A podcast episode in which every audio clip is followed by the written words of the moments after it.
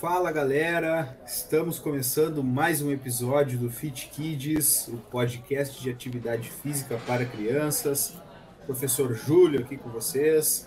Hoje um episódio somente os criadores desse podcast, eu, o professor Augusto. Fala Augusto, tudo bem? E aí galera, e aí Júlio. É isso aí, o episódio de hoje a gente vai estar tá batendo um papo aqui só nós dois no Fit Kids, o podcast para atividade física para criança, sobre um assunto que a gente vem estudando aí já, já há algum tempo. Então eu e o Júlio a gente resolveu fazer esse bate-papo entre nós dois, que é o tema de treinamento de força para crianças, que a gente já vem aí debatendo há algum tempo, já falamos algumas coisas em, em outros episódios aí do, do Fit Kids, e a gente vai estar tá aí hoje aprofundando um pouco mais sobre esse tema, né, Júlio? É isso aí. E no final vai ter aquele tapago, tá né? Depois isso. do treino vai ter aquele hashtag tapago, tá né? Mas brincadeira à parte, hoje a gente vai falar sobre um assunto que é cercado de muitos mitos, um assunto que por muito tempo se pensou que não era algo que se enquadrava ou que se encaixava na vida de uma criança, que é o treino de força. Então a gente também tem essa esse momento, essa oportunidade de desmistificar algumas coisas, né? Que eu tenho certeza que a galera que está nos ouvindo aí já ouviu alguma vez. Pelo menos um dos mitos a galera já deve ter ouvido alguma vez. Né? Vai. E é um, é um tema bem recente que se eu e você a gente for puxar na nossa memória, quando a gente era criança ainda tinha muitos desses mitos, né? E ainda não tinha também tanta pesquisa na, na área, apesar de, de já ter aí mais ou menos umas três décadas que, que diversos autores vêm se aprofundando na, no estudo dessa área. Acho que até hoje algumas pessoas ainda ficam na dúvida se pode, se não pode, se interfere na saúde da criança, se não. Então hoje a gente vai dar uma, uma pincelada geral aí sobre alguns temas importantes que é relacionado ao treinamento de força para criança. É isso aí, cara. Eu acho que para a gente começar, vamos é, situar os nossos ouvintes sobre o que, que é treino de força. É, o que, que faz parte desse conceito maior. A gente pode chamar de treino resistido também, né? Isso. Eu acho que, na verdade, é o termo mais técnico a ser utilizado, treino resistido, mas tem muita nomenclatura, né? Então acho que a gente pode dar um dar esse primeiro norte aí, Augusto, sobre o que é o treino de força. Isso. Na, na literatura a gente vai encontrar até alguns alguns autores que falam que o treinamento de força é, é diferente do treinamento resistido. Né? Então, será que é a mesma coisa? Será que que é diferente. Então, o que que o que que alguns autores vêm vêm definir, vêm defendendo, né? Eles trazem que o treinamento de força, né, quando a gente fala usa o termo treinamento de força, é quando a gente tem ali exatamente mensurado e quantificado o volume, a intensidade, o trabalho. E o treinamento resistido e ele já é um pouco menos, é, vamos dizer assim, mensurável. Seria a utilização de teraband, de palmar na água, o treino com, com, o próprio, com o próprio peso do corpo. Então tem uma na literatura a gente acha aí um pouco essa diferenciação entre o conceito e definição de treino de força versus o, o treino resistido. E ambos trazem aí algumas possibilidades que a gente vai falar aí mais à frente. Né? Tem um treinamento tradicional, então com certeza acho que muita gente quando a gente fala aqui em treino de força e resistido já deve pensar diretamente na academia, na sala de musculação, mas vale lembrar que a gente tem o treinamento funcional, a gente tem o método CrossFit e alguns outros que a gente vai, vai comentar mais, mais à frente. Uhum. É, vamos trazer alguma quantidade e forma, né, alguns pressupostos lá de sobrecarga, especificidade, continuidade. E mesmo a gente considerando essa, essa diferença dos termos treino de força ou treino de resistência, a gente também vai ter, é, vamos dizer assim, algumas diferenças de manifestações, né? algumas formas de manifestação da, da força muscular. Então a gente pode ter aí força máxima, que seria a quantidade de força de máxima de força que o músculo ou o grupamento muscular pode, pode gerar. É aquilo que a gente conhece como um, um RM, né? Uma Isso. repetição máxima. Uma repetição máxima ali. Então essa é uma das, das manifestações da, da força. A gente pode ter a força rápida ou explosiva. Então já vai ser a capacidade ali do, do nosso sistema neuromuscular de movimentar o corpo ou parte do corpo ou ainda também algum objeto, mas com uma velocidade máxima. A gente pode ter outra manifestação que é a força de, de resistência. Então já vai ser essa capacidade de resistir contra o cansaço, né, ou com repetidas contrações do, dos músculos. Então tanto essa definição e conceituação de treinamento de força ou treinamento de resistência, mas também algumas formas de manifestação da força muscular. E isso vai ser muito importante quando a gente for falar aqui na prescrição de, de treinamento para criança. Então, tem algumas manifestações que são mais adequadas, outras que a gente, outras que tem que tomar mais, mais cuidado. Então, inicialmente aí para o nosso ouvinte se interar um pouco mais sobre o assunto, é interessante a gente ter esses conceitos e também as formas de, de manifestação da força muscular.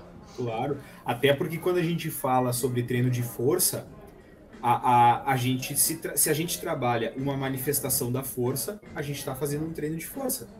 Né? Seja a força de resistência, força máxima ou a potência muscular, que é a força rápida, só que tem algumas coisas também que são importantes, né? É, um programa de treino de força, ele vai necessariamente exigir uma progressão da sobrecarga. Isso. Porque o estímulo, o estímulo que a gente vai dar para uma pessoa ao realizar treino de força, se ele permanecer treinando com o mesmo estímulo durante um período de tempo prolongado, vai haver uma adaptação neuromuscular, vai haver uma adaptação estrutural no músculo e aí aquele estímulo vai passar a ser insuficiente. Então, mesmo na criança, a gente vai falar sobre treino de força com progressão de sobrecarga. Com progressão. E aí a, a, gente vai falar logo mais, mas progressão de sobrecarga, ela não necessariamente é ir lá e colocar mais uma anilha na barra, né, Augusto? Isso, não é ir isso. lá e trocar o, trocar o halter de 10 quilos pelo de 12. Não necessariamente é isso uma, uma sobrecarga. Muitas uhum. vezes a sobrecarga é tu adicionar uma complexidade no movimento que vai tornar aquele movimento muito mais difícil e exigir muito mais da musculatura. Isso aí. Então, no, no episódio de hoje, a gente vai trazer essas diferentes possibilidades e aprofundar em alguns termos que normalmente a gente tem o um pensamento só por um lado e, e, esquece que tem outras possibilidades e outras formas de, de trabalhar. E para a gente começar, às vezes quem está em casa pensando, né, tá, mas os caras vão falar sobre treinamento de força e isso tem importância na, na infância, isso tem importância no desenvolvimento físico. Então, o que que a, o que que a literatura já tem trazido aí sobre o, os benefícios do treinamento de força na infância? Beleza, cara. Essa eu acho que é uma das, das questões fundamentais para a gente começar a falar sobre treino de força, porque a gente não vai fazer nada que não tenha né, evidência científica suficiente nos mostrando que vai causar benefício no nosso aluno ou na nossa aluna. Então, é, antes de mais nada, a gente precisa entender quais são os benefícios. E a gente ainda vai ter um momento aqui que a gente vai falar dos mitos, né? Porque muito, a gente tem muito medo dos riscos, né? E, obviamente, há riscos, como qualquer outro treino, mas a gente precisa entender que existem muitos benefícios quando uma criança faz treinamento regular. Eu vou usar como exemplo um, um, trabalho de revisão que eu pude colaborar com um colega nosso, né, o professor Miguel, que saiu o ano passado na, na revista Sport Science for Health. A gente fez uma revisão sobre treino de força na escola. E aí, dentro dessa revisão, uma uma boa de uma parte desse trabalho de revisão foi fazer um levantamento dos benefícios do treino de força. Era, obviamente era aplicado à educação física escolar, mas a gente usou muitas referências de, de outros ambientes né, do treino de força. E aí a gente percebeu algumas coisas, que a gente tem evidência suficientemente forte para dizer que o treino de força é positivo na prevenção da obesidade infantil. E a gente sabe hoje, né, Augusto, que a obesidade infantil ela é um problema que afeta o mundo todo. Mesmo aqueles países que têm historicamente é, um alto percentual de desnutrição infantil também estão lidando com a obesidade infantil numa outra parcela da sua população. Né? Aqui no Brasil, a gente tem cerca de 25 a 30% de crianças com sobrepeso ou obesidade. Então, a gente tem o treino de força regular na infância como um, um, trazendo um efeito positivo na prevenção da obesidade, na manutenção do peso corporal.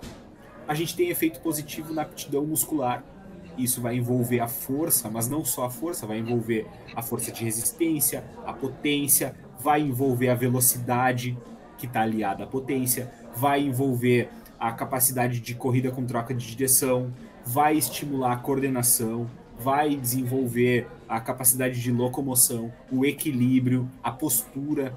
A postura está muito relacionada à força também, né, da musculatura do núcleo do corpo. Então, a aptidão muscular a massa óssea, é o nosso terceiro fator, aonde a gente tem benefício suficiente para mostrar que uma criança que faz treino de força de forma regular, seja ele o método que for, na escola, na academia, no cross, é, seja onde for, tá? Vai ter benefícios no desenvolvimento dos seus ossos, ou seja, em longo prazo o osso vai ficando mais forte, isso evita fratura, isso evita uma maior exposição a lesões nas articulações e nos ossos, e isso, em muito longo prazo, pode ser um fator que pode evitar o desenvolvimento da osteoporose. Então a gente tem aí. Outra questão que já é muito batida na literatura, o Augusto estuda bastante isso, é a questão da saúde cardiometabólica. Né?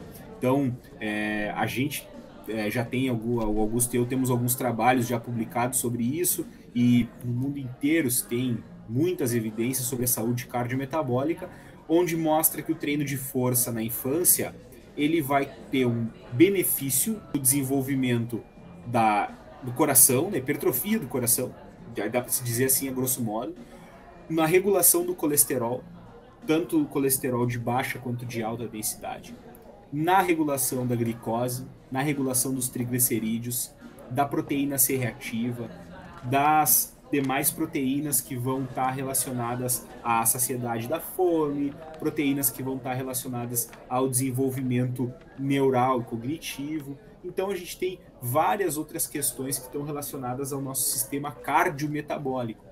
E a saúde cardiovascular, ela é talvez o principal pilar da saúde do ser humano que precisa tomar cuidado ao longo de toda a vida.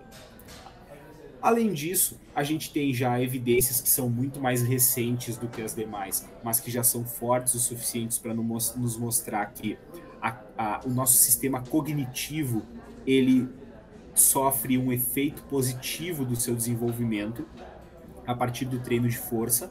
Então, por exemplo, as funções executivas, a atenção, funções executivas são funções é, dentro do nosso desenvolvimento cognitivo, como por exemplo a, a, memória seletiva, como por exemplo tu conseguir trocar de tarefa e, e, e, manter o foco nas tarefas que tu troca, o controle inibitório, que é quando tu está fazendo uma tarefa e tu tem algumas outras atividades que estão, entre aspas, tirando o teu foco e tu consegue manter o foco naquela atividade. Tudo isso são ações da cognição que melhoram com o passar do tempo quando a criança faz é, treino de força de forma regular.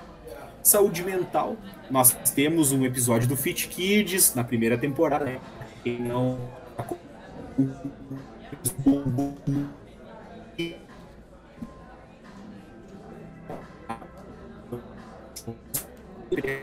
ansiedade, sintomas de TDAH, por exemplo, né, o transtorno de déficit de hiperatividade e déficit de atenção. É, e além desses essas questões relacionadas à saúde, nós temos a questão relacionada ao estilo de vida e ao envolvimento com atividades físicas na vida diária. Por exemplo, hoje a, a, gente já tem, tem um autor famosíssimo no mundo todo, talvez o autor mais importante na área de treinamento físico para crianças, que é o Avery Feinbaum, que ele tem um trabalho onde ele mostra uma pirâmide que ele vai dizer o seguinte: na ponta dessa pirâmide vão estar as habilidades, as, atividades esportivas, vão estar a autonomia da criança para fazer a atividade. E na base da pirâmide a gente vai ter a força. Ou seja, uma criança sem força muscular, ela não consegue desenvolver o seu corpo, ela não consegue desenvolver a sua capacidade de realizar as atividades, ela perde a confiança, ela não tem autonomia suficiente para subir numa escada no parquinho, para subir numa árvore, para correr brincando de pega-pega. Então, coisa simples, né, que uma criança sem força muscular ela não consegue realizar. Então, a força ela vai ser mais ou menos a base da pirâmide. E aí o treino de força, obviamente, né, é o principal método que a gente tem para trabalhar a força da criança. Então, é, de uma forma bem resumida, Augusto, é, essa é a questão que a gente tem para trazer como benefício do treino de força. Não há argumento suficiente que nos diga que o treino de força não vai trazer benefício para a criança. Isso, exatamente. O, os benefícios de melhoria da saúde do, e do desempenho através do treinamento de, de resistência não pode mais ser negligenciado pelos profissionais da, da área da saúde. Então Exato. a gente já tem aí diferentes combinações de séries, repetições, exercícios que pode ser usado para melhorar a aptidão muscular, para reforçar esses, esses padrões de movimento desejados e para despertar também já o interesse contínuo nessa forma de, de exercício ao longo da vida. E eu acho interessante a gente salientar, como você comentou, essa questão dos sintomas comportamentais e emocionais em crianças com baixa competência motora. Então, a gente já tem alguns estudos na, na literatura mostrando essa, essa associação e já se sabe que a saúde mental, né, que é parte integrante e essencial da, da saúde, de uma maneira assim geral, é, aquelas crianças que possuem uma competência motora elevada, elas vão apresentar aqui ausência de, de transtornos mentais, tem um melhor equilíbrio interno de, de algumas exigências assim do, do indivíduo, é, o bem-estar consigo mesmo, ter a capacidade de lidar com, com emoções, ter atitudes positivas em relação a, a si próprio, autodeterminação, competência social. Então vale a pena a gente a gente ressaltar essas pesquisas mais mais recentes e fugir um pouco daquela ideia de que aqui no caso o treinamento de força e aptidão muscular ela vai estar voltada só com algumas capacidades físicas. Né? Então a gente também Exato. tem essa essa capacidade de lidar com emoção, com atitude positiva, autodeterminação, é, toda essa parte da saúde mental aí satisfatória, que ainda é um conceito muito, muito amplo, né? Na literatura a gente vai achar diferentes conceitos sobre, sobre saúde mental, mas que vem se demonstrado aí de suma importância já desde o, desde o início da vida, né? Considerando aqui o, a criança e o, e o adolescente. Sim, e Augusto, tem aquela questão que, que é super importante, que a gente normalmente fala assim em todas as aulas, lugares que, onde a gente vai conversar e falar, que é assim, ó, a criança que tem autonomia para fazer as coisas, a criança que sente que ela tem um desempenho adequado para fazer as coisas perante as outras crianças, né, os seus pares, ela vai se sentir bem fazendo qualquer atividade. Isso. A, a criança, quando ela não se sente bem, quando ela percebe que o desempenho físico dela não é um desempenho é, que é muito aquém da, que os seus pares, né, que as crianças que estão ali no seu convívio, ela vai ficar inibida. Aham. E ela vai se desmotivar, e isso é um ciclo que nos leva a, a, ao que a gente chama né, da, da pandemia de falta de atividade física, da inatividade física. E é um ciclo. Então, é, o, o start, talvez, de tudo, quando uma criança não faz nenhum tipo de atividade física, talvez seja começar pelo um treino de força. Isso. Talvez seja começar pelo desenvolvimento das suas aptidões a ponto dela ter uma determinada autonomia para fazer a, as coisas que ela quer fazer, mas não se sente à vontade.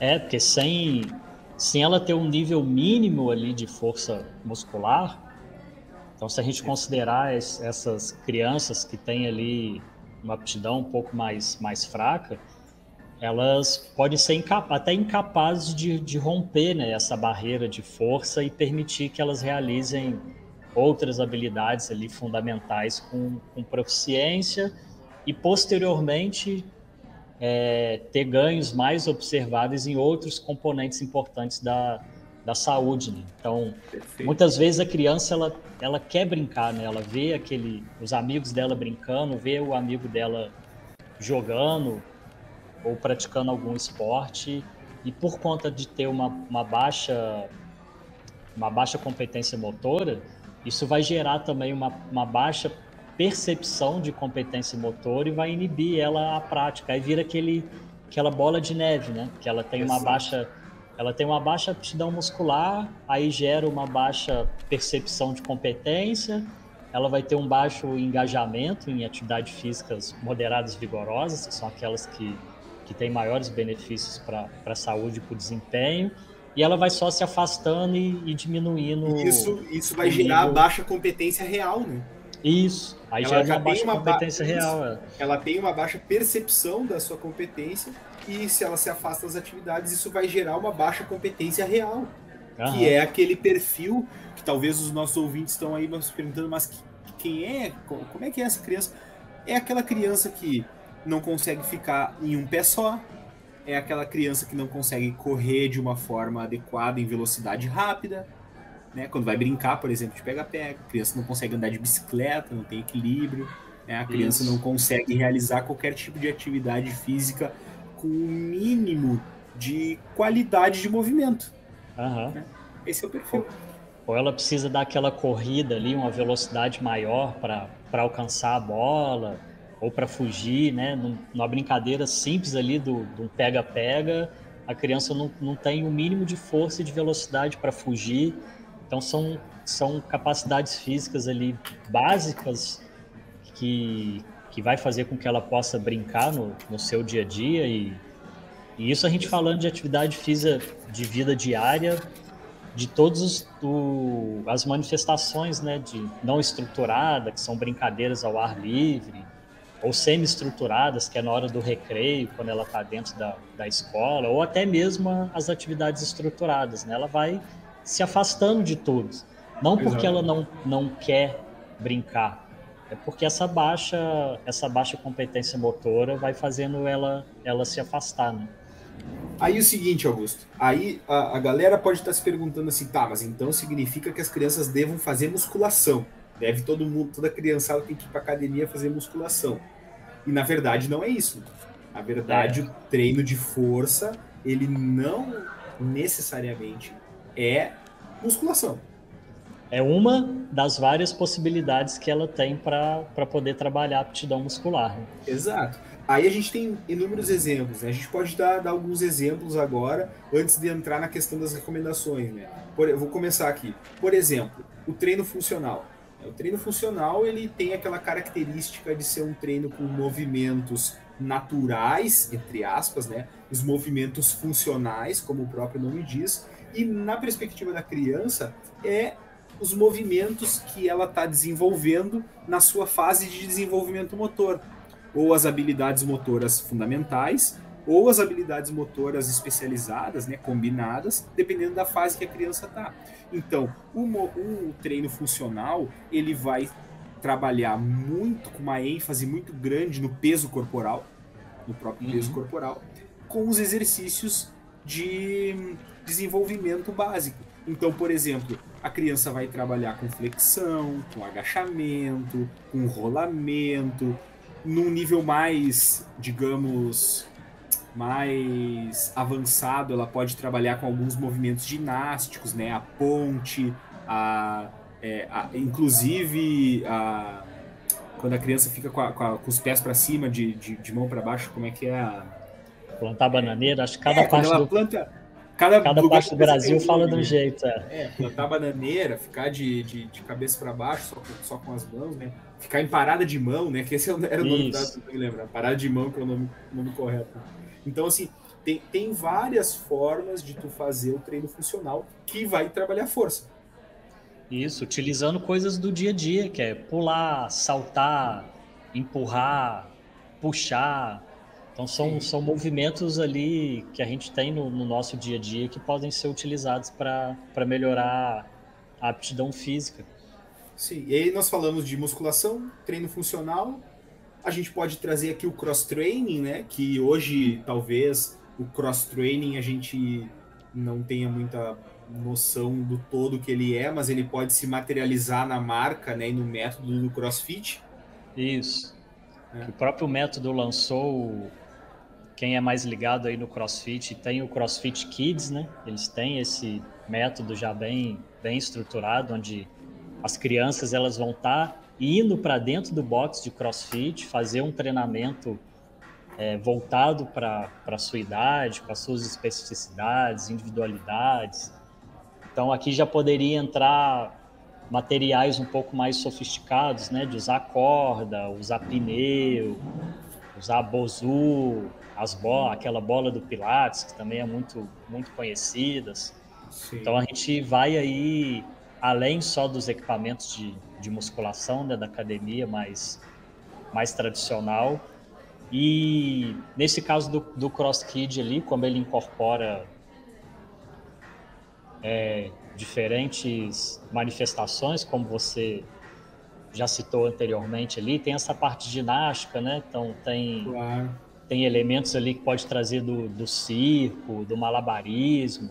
Então vai fazer uma junção ali de várias possibilidades para estar tá melhorando a aptidão muscular dessas crianças. Sim, e tem um lance legal do, do, do CrossFit que é é uma das bases do treino em cima do levantamento de peso olímpico, né?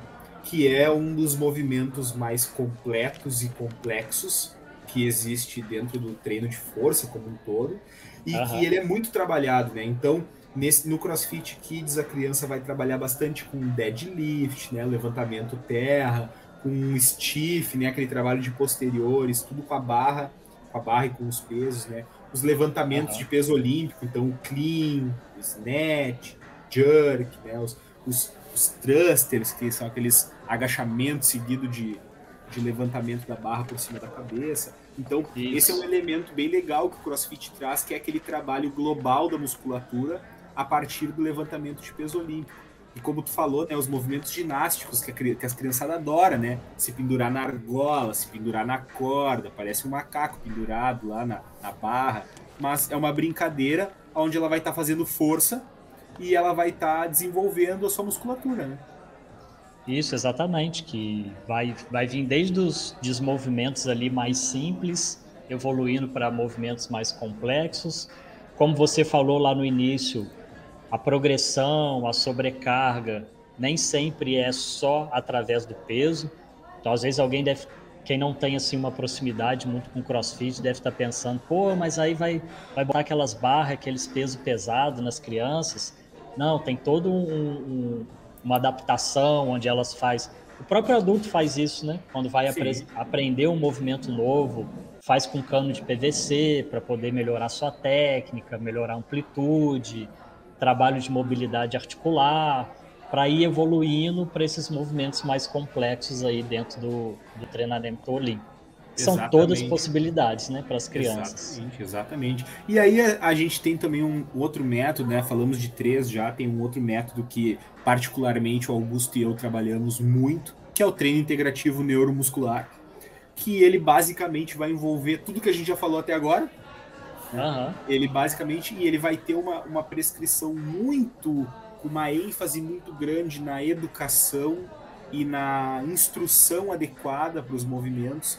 Então, o treino integrativo, ele, como o próprio nome diz, né, ele integra a parte neuromuscular, então a parte neural com a parte muscular. Então, vai estimular movimentos que é, vai trazer movimentos que estimulam o desenvolvimento da via neuromuscular. Então, movimentos com complexidade, movimentos em que a criança vai desenvolvendo né, a sua via neural, ganhando um repertório motor amplo, a ponto de ela conseguir fazer vários movimentos com complexidade, com alta intensidade e depois, né, com a progressão, com a sobrecarga. E aí o treino integrativo neuromuscular dá para trabalhar só na academia, Augusto? Não, né? Nada, de jeito nenhum. Tanto é que a gente começou trabalhando ele dentro da escola, né? dentro da aula da, da educação física escolar. E esse método ele surgiu ali através de uma, de uma vasta revisão da literatura para poder entender quais eram as principais capacidades físicas que eram desenvolvidas na, nas crianças. Então, a partir dali, eles pegaram ali seis componentes, é, por exemplo, aptidão cardio, é, força, equilíbrio. Então, eles juntaram esses. Isso, coordenação. Juntaram esses seis, seis elementos para serem trabalhados em, em todas as aulas de educação física. E a gente levou ele para dentro da escola. Aí os ouvidos às vezes devem estar se perguntando, mas será que as crianças gostam Será que elas gostam de fazer esse, esse tipo de treino? Não é, é monótono? Não é monótono? E eu sempre falo, sempre quando estou conversando sobre o treino integrativo e a escola, eu não esqueço de, de dos pais e das mães que vinham contar para gente que as crianças chegavam em casa e montavam um circuito em casa e botavam os irmãos para treinar juntos. Então, esse é um tipo de, de treinamento que vai estar sempre aliado a essa ludicidade, no prazer, e que se o professor ele prescrever bem o, o exercício, essas crianças vão estar brincando. Então, através ali de brincadeiras estruturadas, sistematizadas, com objetivos bem definidos, a gente vai estar conseguindo mudar essa trajetória aí de baixa aptidão muscular que vem que vem se se apresentando aí nas últimas décadas, né? A Sim. aptidão muscular das crianças vem só decaindo. Sim. Então aquela coisa, né? Método não falta. Não, o, tem várias o profissional, O profissional, o professor que quer trabalhar com criança, ele pode escolher diferentes tipos de métodos para trabalhar e, e, com a criança, ele pode mesclar métodos. O que, que vai ser importante, né? Vai ser importante ele pegar um desses métodos e estudar como é que é a organização, como é que é a sua progressão, como Isso. é que é a, a, a, a base teórica, né, para para organizar o treino, e depois ele, obviamente, vai adicionar suas próprias características, seus próprios conhecimentos, baseado nas crianças que ele está trabalhando. Então, método não falta, né? O método tem a vantagem. O que ele tiver à disposição, ele, ele consegue. Se, se ele tem uma sala de musculação, vamos dizer assim, tradicional, utiliza dela com a criança. Agora, se ele vai dar um treinamento em casa, ele pode trabalhar com, com o próprio peso da, o peso corporal da criança. Se ele tiver acesso a materiais e, e diferentes estruturas, tem aí o, o Cross Kids, tem o o treinamento integrativo. Então, o professor ele, ele vai ter aí diversas possibilidades para conseguir trabalhar com, com a criança e com o adolescente. É isso aí, cara. E aí, assim, né? A pergunta que a gente mais ouve, essa é a disparada que mais ouve. Eu, eu, eu aposto contigo que essa é a que mais ouve também. Com que idade a criança pode começar a fazer musculação? Porque a gente tem um monte de gente que não é da área, principalmente pediatras, né? Que fazem umas recomendações, às vezes, que dá vontade de, olha, de pular da ponte, cara. Então, assim, não, não dá. A gente precisa ter o que, que tem baseado em evidência. E aí, para isso, Augusto, eu vou chamar o nosso novo quadro, né? Mitos e Verdades. Não, não é, não é quadro Mitos e Verdades.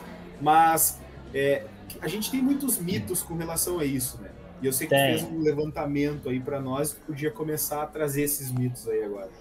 E esse é justamente um deles, né? Aquele mito de que, que os jovens precisam ter pelo menos 12 anos para levantar pesos, que é só depois da puberdade é que eles vão poder fazer um treinamento com, com peso. Então, embora assim não haja é, uma idade mínima baseada em evidência para participação no, no, treinamento de resistência, todos os participantes, se a gente puder colocar assim uma, uma característica de qual idade começar, todos os participantes eles devem ser capazes de, de aceitar instruções e regras de segurança. Então, a partir do momento que a criança ela tem essa capacidade de aceitar instruções e de seguir algumas regras, a gente já pode fazer o treinamento de, de força com ela. Então, meninos e meninas com menos de 12 anos, elas podem sim participar com segurança de programas de treinamento de resistência quando bem supervisionado. Então, geralmente, a gente já vê na, na literatura que os jovens eles já estão prontos para ter essa participação no esporte por volta dos seis ou dos, dos sete ou oito anos. Então, eles já estão prontos para ter algum tipo de, de treinamento de resistência como parte do, do condicionamento físico completo. Ah, mas o meu filho tem seis anos, eu já posso começar? Claro. Se ele já tem essa capacidade de percepção, de poder seguir ali algumas instruções, do professor frisar sempre que o que o mais importante é o, a qualidade do movimento e não só ir colocando peso, já pode. A gente pode considerar aí que, que a partir dos 5, 6 anos de idade, as crianças já já podem tranquilamente participar de um treinamento de força ou de resistência.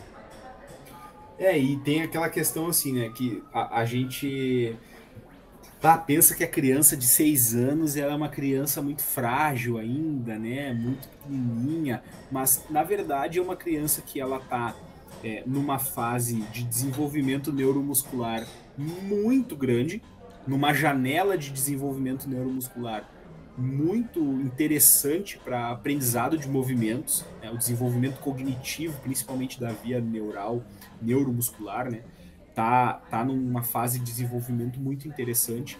Então a gente tem ali uma possibilidade de ensinar a qualidade de vários movimentos que depois só vão progredir, que ela só vai precisar é, progredir a sobrecarga, vai precisar aprender os movimentos.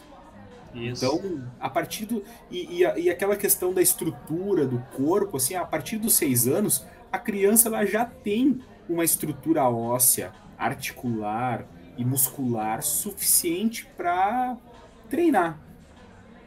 Ela não tem nada que impeça ela fisiologicamente para treinar. Obviamente, a gente tem que sempre. Isso é uma das premissas da fisiologia do exercício pensando na criança, que o tamanho corporal ele influencia muitas coisas. Né? A circulação do sangue é num corpo menor, né? o coração é menor, o pulmão é menor, os braços são menores, as alavancas são menores. Então, tudo é menor na criança e a gente precisa levar isso em consideração. Isso, você tocou num, num, num outro ponto aí agora que é mais um, um mito e esse mito eu vivenciei, que eu tenho o meu irmão mais velho é da educação física também. E eu lembro que quando eu era criança ele já fazia musculação no, no clube que a gente frequentava. E a gente sempre ouvia muita gente falando: ah, seu irmão não cresceu porque ele começou a fazer musculação muito cedo, né? Então esse é mais um mito que a gente tem, que o treinamento de, de resistência ele prejudica o, o crescimento da, das crianças. E a gente não tem nenhuma evidência científica mostrando que a participação em um programa de treinamento de resistência bem supervisionado vai prejudicar o, o crescimento de crianças ou que vai danificar ali as placas de, de crescimento e desenvolvimento. Aí eu vou aproveitar aqui e fazer um, um merchan do nosso Instagram para a galera verdade, aproveitar cara, aqui verdade seguir lá o, o nosso canal no, no, Instagram, que é o fitkids.podcasts. Lá a gente vai estar tá fazendo algumas resenhas sobre, sobre alguns artigos e com certeza um deles vai ser uma revisão sistemática que, que o Júlio puxou aí a cabeça como autor principal e eu ajudei ele, no qual a gente fala do, dos benefícios do exercício físico por o conteúdo e a densidade mineral óssea. Então, um spoilerzinho aqui antecipado, a gente já tem aí que a participação regular num programa de treinamento de resistência, quando bem projetado, durante esses anos de, de crescimento, vai ter uma influência favorável no crescimento e desenvolvimento ósseo. Então, ao contrário do que muita gente acha que, que prejudica o crescimento das crianças, a gente já tem evidências aí suficientes que é completamente ao contrário. Completamente Eles... oposto, né? Isso, Exato. exatamente. Então segue a gente lá no, no Instagram, fitkids.podcast, que mais cedo ou mais tarde a gente vai, vai lançar lá um, uma resenha sobre esse artigo de revisão. E também vai ficar por dentro de todos os episódios da primeira e da segunda temporada, né? E das Isso próximas que virão. Segue lá, segue lá a gente que tá bem legal. É isso aí. E Augusto, seguinte, né? Dentro dessas, dessas recomendações, né? É, e aliado aos mitos, tem também aquela questão da, da técnica dos movimentos e da amplitude dos movimentos. É, a gente sempre ouve falar muito com relação a, a, a, que muita amplitude de movimento é prejudicial, principalmente os, os, os agachamentos, né? A gente tem essa questão relacionada bem importante com os agachamentos, que o agachamento com uma amplitude máxima pode prejudicar o joelho, pode prejudicar o tornozelo, e na verdade a gente já sabe, né? Já temos evidência mostrando que também é outro mito que quanto maior a amplitude dos movimentos, melhor vai ser a qualidade do resultado que esse treino vai ter. Isso. Então, se a criança consegue fazer um agachamento encostando o bumbum lá no, torno, lá no tornozelo, ótimo. Ela consegue fazer amplitude máxima do seu movimento. Ela não tem nenhuma limitação articular visível que impeça ela de fazer aquele movimento. Isso está perfeito. É, e quem, quem tem filho, principalmente né, quem já tem filho pequeno e, e observa o, o filho brincando, se a gente olhar no dia a dia, eles fazem um agachamento completo de forma completamente natural. Exato. A criança pequena, quando ela vai agachar para brincar com alguma coisa no chão, para manipular alguma coisa no chão, ela faz o padrão de, de agachamento ali o mais perfeito possível. Então é o, é o movimento natural que a gente tem, que na verdade o sedentarismo e a falta de oportunidade que o dia a dia hoje, por causa de da globalização, da cidade estar tá mais, mais perigosa, as crianças não brincarem igual tanto brinca antes, o que a gente observa é que a gente vai perdendo essa amplitude muscular, a gente vai perdendo mobilidade muscular, mas esses são movimentos naturais que, que a criança tem ali desde, desde pequena e que a gente tem que buscar recuperar eles. Então, seguindo a lógica aqui que a gente já vem batendo na, na tecla, é ter um desenvolvimento a longo prazo, né? A gente não vai querer na primeira aula já botar um exercício complexo ali para criança, né, Ju? Exato. Acho que aí a gente já pode puxar a nossa última parte do, do, do episódio, Augusto, que é sobre, são um resumão, tá? Um resumão mesmo sobre as recomendações para prescrição do treino de força. Então Isso. a gente tem muitas recomendações relacionadas aos pontos importantes que o profissional precisa ter na hora de prescrever treino de força, independente do método, se vai ser na musculação, no cross, no funcional. Essas recomendações elas são generalizadas, digamos assim, né? Isso. E a primeira delas eu acho que, que quando a gente é, é o que tu estava falando agora, tá? Só para aproveitar o gancho assim, o tipo de exercício quando a gente tem uma criança que ela é pré-puber, é importante a gente deixar isso bem claro né, para os nossos ouvintes. Uma criança pré-puber, o que, que significa?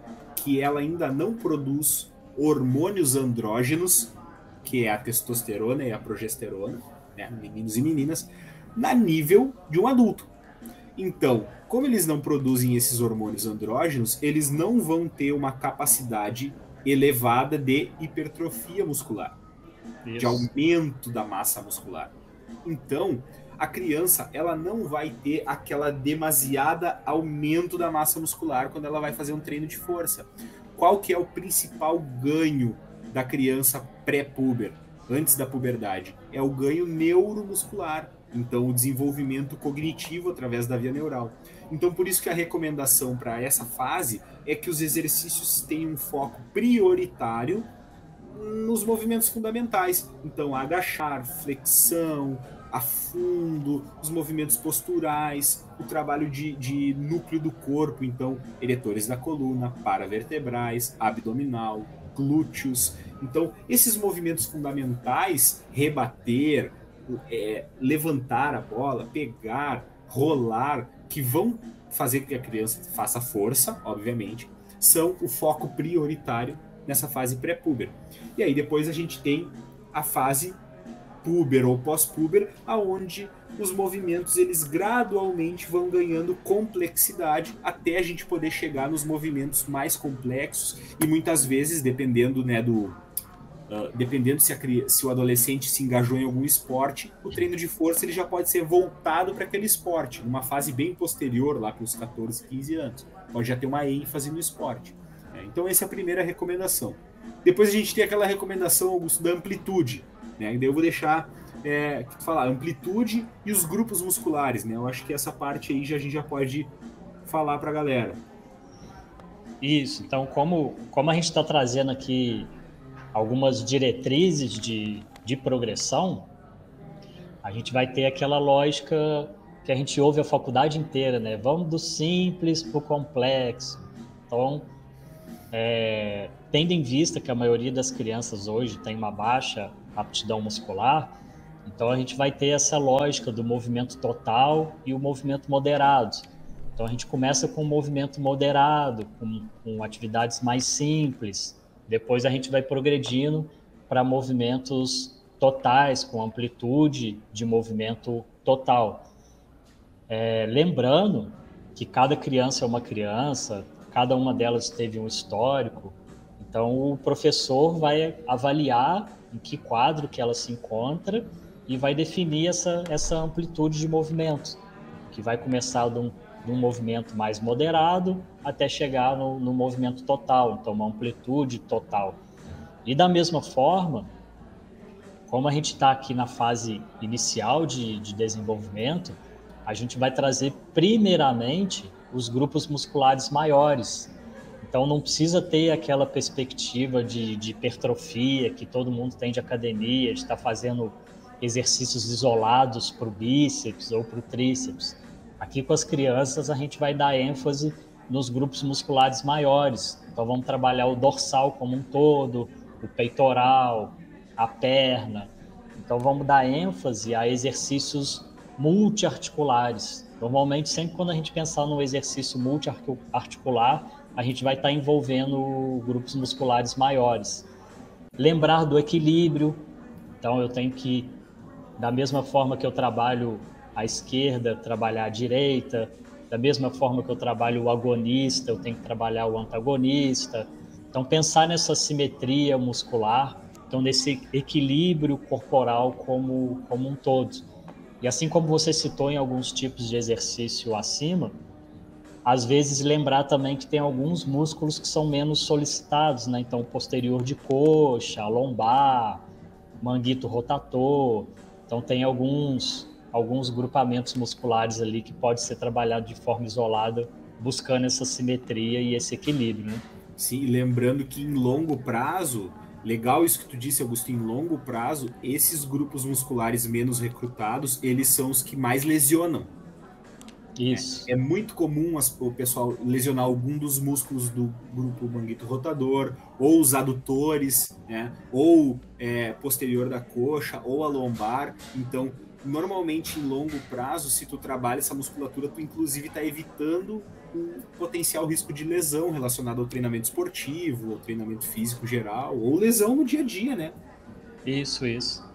Aí a gente fez aqui um, um primeiro, uma primeira introdução aqui com tipo de exercício, amplitude, grupamento, mas aí como é que vai funcionar a intensidade e o volume, né? Quanto intenso vai ser esse meu treino? Qual que é o volume de treino? Como é que a gente começa aqui com as crianças? Legal. Uma das coisas quando a gente fala sobre intensidade na prescrição do treino é tu conseguir realizar o teste de um RM. Né? Isso é bem bacana. Quem consegue, quem tem equipamento, por exemplo, supino sentado, leg press, ou algum, algum teste é, muito bem assistido pelo profissional pode ser realizado, como o supino da barra livre, o próprio agachamento. É, bom, dependendo se tu consegue fazer um RM, tu consegue já calcular a sobrecarga. Se tu não tem essa possibilidade de fazer o RM, existem algumas recomendações que vão dizer o seguinte, que para criança pré-puber, ou seja, aquela criança, né, antes da puberdade, antes do momento de puberdade, de 10 a 15 repetições máximas, com, lembrando, né, com uma velocidade controlada dos movimentos, não é rápido, é um movimento controlado de 10 a 15 repetições e com uma ênfase total no controle e na aprendizagem do movimento. Essa é a recomendação. Então, ah, eu não sei muito bem como. Vai naquela faixa de segurança de 10 a 15 repetições máximas, ou seja, a sobrecarga tem que ser uma sobrecarga em que a criança faça essas 10 a 15 repetições com o movimento devagar, com qualidade, sem perder a qualidade e a postura do movimento. A partir daí, a gente já tem uma, uma zona de trabalho que pode ser mais intensa. Ou seja, crianças na fase puber, que é mais ou menos, tá? Não, não é sempre, mas é mais ou menos entre os 11 e os 14 anos, 10 e os 14 anos, dependendo se for menino ou menina, tu vai ter uma faixa de 8 a 12 repetições máximas. E ali a gente ainda tem uma velocidade do movimento moderada, mas a gente começa a introduzir na criança a relação entre fase concêntrica e excêntrica. Ou seja, uma fase concêntrica levemente mais rápida do que a fase excêntrica. E a fase excêntrica controlada. Essa é uma das questões mais difíceis de tu ensinar para um adulto, né? É ele controlar a fase excêntrica dos movimentos. Sim. E é muito importante. E a gente sabe, né, Augusto, o quanto é importante um bom trabalho de contração excêntrica da musculatura, tanto para o desenvolvimento de força quanto para a prevenção de lesão. E aí depois disso, tu tem a possibilidade lá mais para perto dos 15 anos em diante em trabalhar com uma faixa de 6 a 10 repetições. E a gente sabe muito bem que se eu vou trabalhar, se eu avancei, né, de um ponto onde eu trabalhava 15 repetições e agora eu trabalho 6, naturalmente a minha sobrecarga progrediu muito eu passei de 10 quilos para 40 quilos. Então, seis repetições máximas já me implica num aumento de sobrecarga muito maior. E nessas, nesses adolescentes acima de 15 anos, de 6 a 10 repetições pode ser com uma velocidade de movimento um pouco mais acelerada. Então eu posso é, trabalhar com esse adolescente uma velocidade, uma contração mais rápida, aonde eu vou ter tanto ganho de força de resistência quanto ganho de potência, que a potência muscular é super importante. Então eu vou ter esse trabalho. E aí, com relação ao volume, as recomendações vão dizer o seguinte: de uma a duas séries para criança pré-puber, antes da puberdade. De uma a duas séries. Então eu vou ter um, um, um treino onde eu vou ter vários movimentos para poder trabalhar o corpo todo. Cada um desses movimentos, no máximo duas séries, vai estar de bom tamanho para o desenvolvimento corporal da criança. A partir da puberdade, de duas a três séries, e lá mais para o final da adolescência, depois dos 15 anos, eu posso trabalhar, dependendo do momento do meu treino ao longo do ano, por exemplo, ao longo do ciclo, do microciclo, do mesociclo eu posso trabalhar de duas a cinco séries. Então, olha só, é, é bem legal isso que a gente vai ter na criança mais nova: menos séries e mais repetições, mais movimento acontecendo. Conforme a criança vai crescendo, eu vou ter mais séries, então mais intervalos com descanso, menos movimento acontecendo, mas movimento mais complexo e com mais sobrecarga. Interessante isso de, de a gente pensar em longo prazo, né? Isso. E aí, Augusto, mais duas recomendações para a galera, já se aproximando do final, que são o intervalo de descanso e a frequência semanal. Será que a criança precisa treinar todos os dias? Não precisa? O que é importante? Isso, e aí a gente vai seguir aquela linha de acordo com o nosso participante. Então a gente tem que lembrar o nosso intervalo de descanso ou a nossa frequência. Então, esse participante, essa criança, ela já está adaptada ao treino, quantas sessões que ela tem, qual o nível de desenvolvimento que ela está. Então a gente bota ali um intervalo inicial de 1 a 3 minutos. E por isso que eu falei de levar de acordo com o participante. Porque se é uma criança que está indo em fase bem inicial, que ainda tem uma baixa aptidão muscular, a gente pode dar um, um descanso maior. Se são crianças que já estão tá ali seguindo um programa de treinamento de forma mais consistente, a gente diminui para um minuto. Então, o intervalo de descanso ali pode variar aí entre 1 a 3 minutos para as crianças. E na frequência, de duas a três vezes na semana, em dias não consecutivos, para dar tempo de recuperação. Então, assim como a gente tem que ter o descanso de uma série para outra, a gente também tem que ter um descanso de uma sessão de treinamento para outra. Então, duas a três vezes na semana, com dias não consecutivos, vai dar essa oportunidade para a criança descansar, para ela ficar mais forte, vamos botar aqui numa, numa perspectiva mais, mais é, aguda, né? Dela poder se recuperar, ter aquela compensação para no próximo treino ela, ela vir é, recuperada e disposta novamente. Então, de um a três minutos, de acordo ali com o participante, duas, três vezes na semana em dias não, não consecutivos. Beleza. E sempre, e sempre tendo em mente a, a técnica e o controle postural, né? Exatamente, exatamente. Esse é o foco prioritário, né? A gente nunca vai, em momento algum, colocar a sobrecarga e a intensidade na frente da técnica. Se a técnica não tiver adequada, a gente vai diminuir a sobrecarga, vai diminuir a intensidade até a gente conseguir executar um movimento de técnica adequado. Isso é um anseio das crianças, né? Elas querem pegar o peso, querem colocar mais peso, querem quer fazer igual fazer o coleguinha. Um ah, cara, eu sei bem como é que é isso aí, ó quando eu vou treinar lá com a Maria Antônia, ela quer porque quer pegar um peso maior. Eu, tipo, ó, esse movimento tu ainda não consegue fazer. Pega lá o caninho do PVC, faz aqui mais é, direitinho, mostra a técnica, aí ela vai fazendo. Lá pelas tantas, né? Pô, vamos evoluir então para uma barra agora. É difícil mostrar isso, né? Quando tem bastante criança e uma já está mais avançada que a outra. Mas é importante, a gente, o professor não pode abrir mão disso. É, ele, ele, ele tem nesse trabalho desde o começo, desde o começo, essa supervisão ali de, de perto, ela vai trazer aos poucos essa autonomia para as crianças, né? Então, aquele trabalho que a gente fez aí em Porto Alegre, nas escolas, a gente tinha dois professores com uma turma de 20, 25 crianças. Então, dá, dá conta, se desde o início o professor trazer para as crianças essa parte, ó, oh, vocês têm que ter cuidado, tem que ter segurança, nós vamos fazendo com progressão, vamos seguir aquilo que o professor está passando. Então, de fato, essa essa supervisão qualificada vai ser um componente crítico aí de qualquer programa de, de treinamento resistido para crianças e, e adolescentes e principalmente para os iniciantes, né, que vão precisar desenvolver aí é, a sua competência nos exercícios básicos antes de estar tá progredindo para movimentos mais complexos. Então, quem está iniciando aí o treinamento com criança, segue o passo a passo aí, o básico, pega essas informaçãozinhas que a gente disponibilizou aqui para vocês, que, que vocês vão ter sucesso com certeza.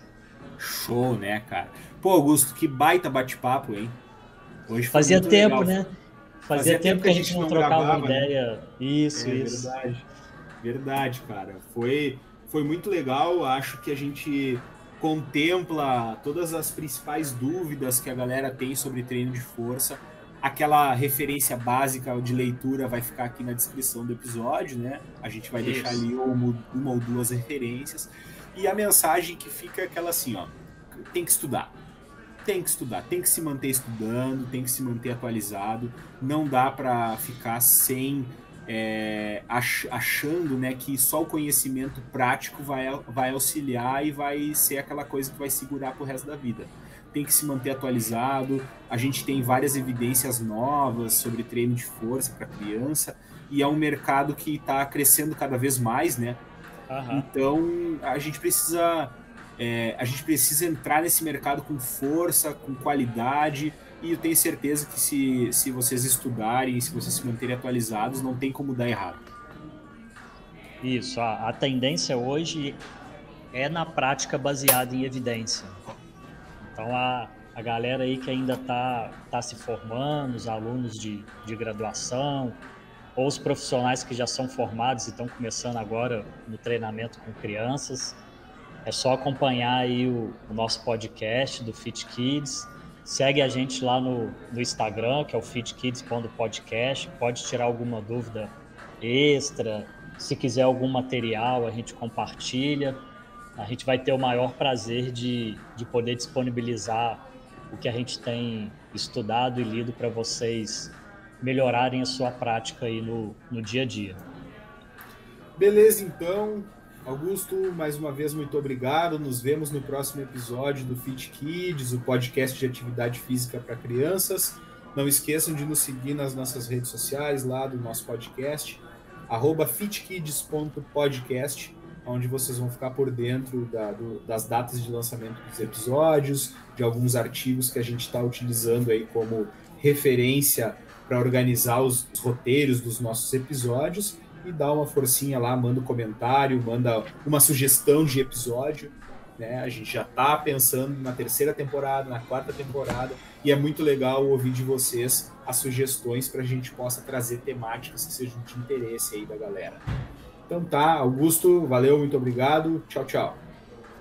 Valeu, galera. Um grande abraço. A gente encerra aqui o Fit Kids, nosso podcast de atividade física para criança.